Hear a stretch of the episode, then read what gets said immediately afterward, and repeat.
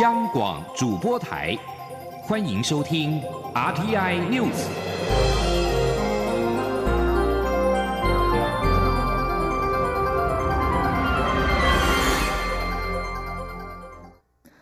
各位好，我是张旭华，欢迎收听这节央广主播台提供给您的 RTI News。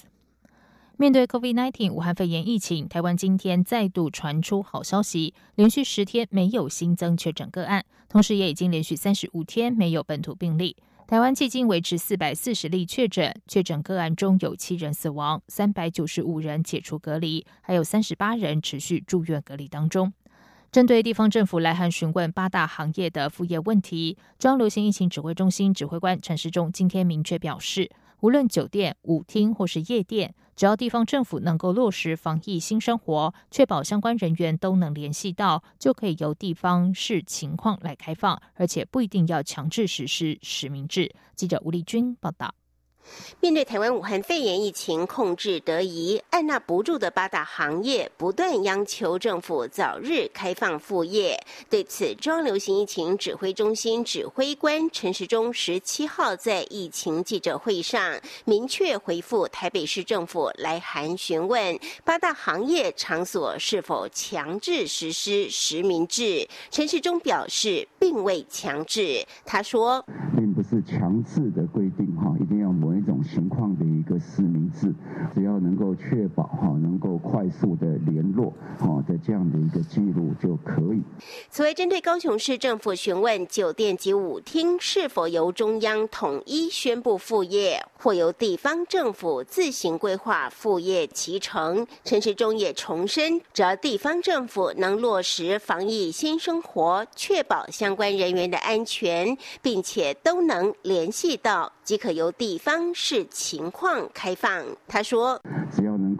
持社交距离，或者适当的梅花座，或是有隔板的区隔，那落实个人的健康卫生的防护，好，那戴口罩，那量测体温，那入口场所能够提供一些洗手相关的一些清洁用品，能够确保联系得到。那如果地方政府能够做到这样子，就可以来开放。而对于坊间传。”言酒店有限制，但夜店没有限制。陈时中则是强调没有这样的情况。他说。没有这样的情况，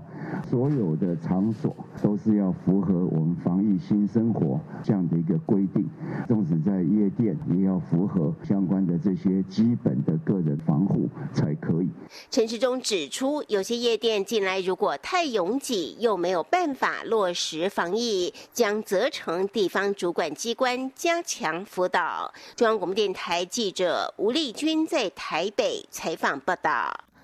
今天是同性婚姻专法司法院释字第七四八号解释施行法完成立法一周年。蔡英文总统在脸书贴文表示，去年的今天，台湾透过法律让每个人的爱都受到平等的保障。一年过去了，大家想要守护的价值依然存在，同时也让更多人一起拥有幸福。总统并表示，如果新人们希望能够得到来自总统府的贺电，可以上网填写资料申请，他很乐意给大家祝福。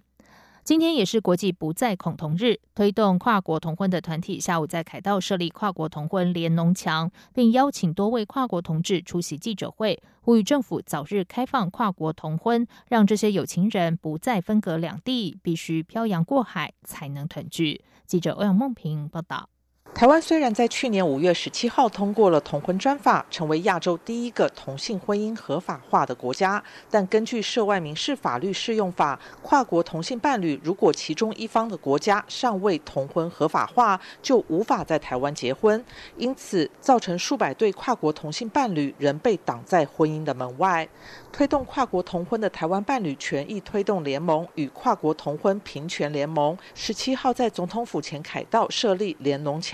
多对跨国同性伴侣拖着行李箱，带着他们的机票票根、照片以及书信出席，呼吁台湾社会支持跨国同婚。伴侣盟秘书长简志杰说：“我们不是数字，我们非常辛苦的度过着每一天，期盼着相聚。”我们一起排出了 “See you soon” 这几个大字，代表着漂洋过海来看你。每一个跨国的伙伴，都是用一张张的机票换得团聚。我们现在还在等待，希望台湾可以还给跨国同性伴侣平等结婚跟团聚的那一天。凯莉带着来自马来西亚的跨国伴侣阿唐一起出席。他说，两人为了能在台湾共同生活，已经三十五岁的阿唐只好来台念大学及硕士。但毕业后如果无法在台湾工作，还是必须离开。他说：“其实我们跨国伴侣里面。”绝大多数都是分隔两地的，那每天都只能靠视讯来联系，所以开着视讯睡觉，那是我们的日常，真的不是电影里面的情节而已。伴侣盟表示，他们已经在今年四月中向法务部、内政部户政司。移民署、陆委会以及司法院发出公函，请各机关对跨国同婚表示意见。婚姻平权事件案律师许秀文指出，从回函中可以看出，各机关都承认跨国同婚的权利，也认为这个问题需要解决，但表示各机关对于所需的修法、行政研议以及配套意见仍然不一致，还需要整合。他们期许蔡英文总统在连任后能够设定其程，积极。进行院际及部会间的协调，早日完整落实同性婚姻自由与平等权的保障。中央广播电台记者欧阳梦平在台北采访报道。在外电消息方面，尽管武汉肺炎疫情仍在肆虐，美国总统选战已经悄悄开打。想要连任的总统川普与渴望获得民主党提名的前副总统拜登都打出中国牌，企图攻击对手弱点，赢得选民青睐。距离十一月的美国总统大选投票日只剩下不到半年，但因为武汉肺炎搅局，全美各地仍然处于小幅开放的半封城状态，大小型的造势集会全面停摆，选举新闻几乎从媒体版面消失。川普虽然天天在媒体前亮相，但角色基本上是总统而非候选人，而拜登因为居家隔离，再加上不按社群网络，曝光率几乎为零。随着疫情逐渐趋缓，媒体焦点不再集中在疫情发展，川普和拜登阵营终于逐渐动起来，而两方阵营的第一波攻击战略都将焦点放在中国。以色列即将上任的联合政府计划并吞约旦河西岸的犹太人社区，欧盟对此感到震惊，表示这将违反国际法，并损害与巴勒斯坦人达成和平的机会。法新社十六号报道，欧洲联盟的国家正在计划对以色列发布警告，以试图避免外交冲突。不过，欧盟各国并没有就如何采取何种惩罚性行动达成共识。以色列的这项举措是受到美国总统川普的支持。以上广主播台，谢谢收听，这里是中央广播电台台湾之音。四年一度的五二零总统就职日是中华民国台湾新的政治篇章。中华民国第十五任总统蔡英文将在二十号正式宣誓就职。当天上午十点，蔡英文总统将于台北宾馆户外广场发表就职演说。各界关注蔡总统的演说中，对于两岸关系是否会维持既有基调，还是会有新的方向？五月二十号上午九点五十分到十一点。中央广播电台华语网将使用网络影音与中短波频率，为您现场实况转播蔡英文总统的就职演说内容，并邀请学者专家分析蔡总统在第二任期的机遇与挑战。请锁定央广网站 triple w 点 r t i 点 o r g 点 t w 以及央广华语网频率收听。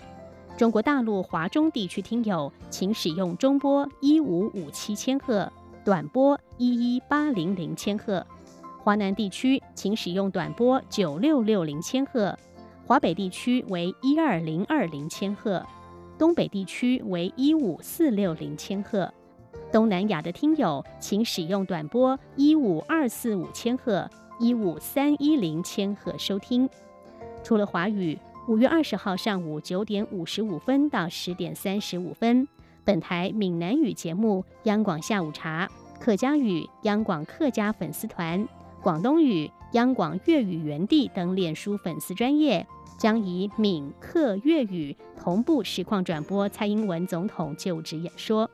五月二十号，央广邀请您共同见证台湾民主政治的重要时刻。